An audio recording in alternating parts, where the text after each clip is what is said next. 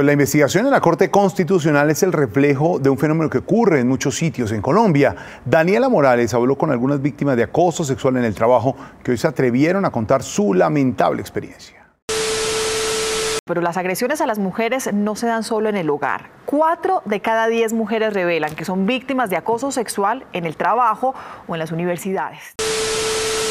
Una trabajadora denuncia que fue víctima de acoso sexual laboral de quien sería su jefe. Asegura que decidió grabarlo para desenmascarar las prácticas abusivas. Así le da Femeye la bienvenida a nuestros oyentes, el día de hoy con el tema de violencia laboral. Recuerden que la mayor arma de una mujer es la voz que vamos a escuchar.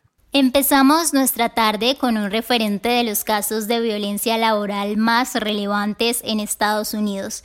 Nuestra flor de hoy se llama Amapola. A continuación escucharán un dramatizado que se realizó con base en un perfil publicado por el diario El País, en donde se expone la situación de la mujer en torno a la violencia de género dentro del ámbito laboral. En presencia de las voces de Bellanit Huertas y Juana Costa, quienes representarán la historia de Amapola. Amapola era una madre soltera afroamericana. Ejercía su labor como administradora en la Universidad de Cornell. A lo largo de su vida tuvo que afrontar a sus exparejas agresivas, alcohólicas y muy violentas. Su caso comenzó en la Universidad de Cornell, Estados Unidos, en donde su jefe la acosaba, presionaba y realizaba acciones en contra de su voluntad. Amapola fue coaccionada sexualmente por él. Todos estos hechos de retención y de afectaciones físicas y psicológicas sucedían en espacios privados y también públicos, sin importar que compañeros y conocidos de la oficina estuvieran presenciando tales abusos. Amapola, te necesito en mi oficina, ven por favor. Sí, señor, ya voy para allá. Cierra la puerta, por favor. Sí, señor, ¿en qué le puedo ayudar? Usted me puede ayudar de muchas formas, pero venga, no sea tímida, acérquese al escritorio. No, señor, muchas gracias, así estoy muy bien. Que me haga caso. Sí, sí, señor. Es que usted, usted está muy bonita con ese cuerpo, usted está muy bonita. No me toque, no me toque, por favor, no me toque. Que se deje, le digo. La despediré si sigue así de necia. Usted es mi empleada y yo su jefe. Hágame caso ya. Por favor, no siga, se lo suplico. Por favor, no siga. Bueno, lárguese, que yo después la busco. No se soltará tan fácil de mí. Y donde llegue a hablar, la hecho. Me creerán más a mí que a usted. Entonces le recomiendo callarse esa boquita.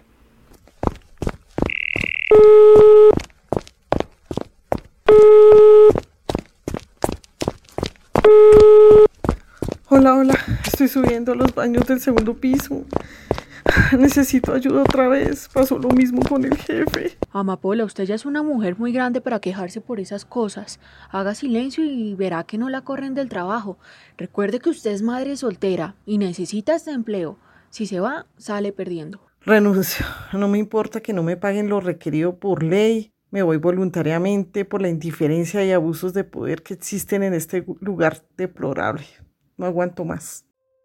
Amapola pidió en varias ocasiones un cambio de puesto y también el apoyo de sus compañeros que nunca la ayudaron, ni le respetaron sus derechos laborales, ni el protocolo adecuado para salir de su trabajo, incluso nunca le pagaron la indemnización, ni se hicieron responsables de los hechos.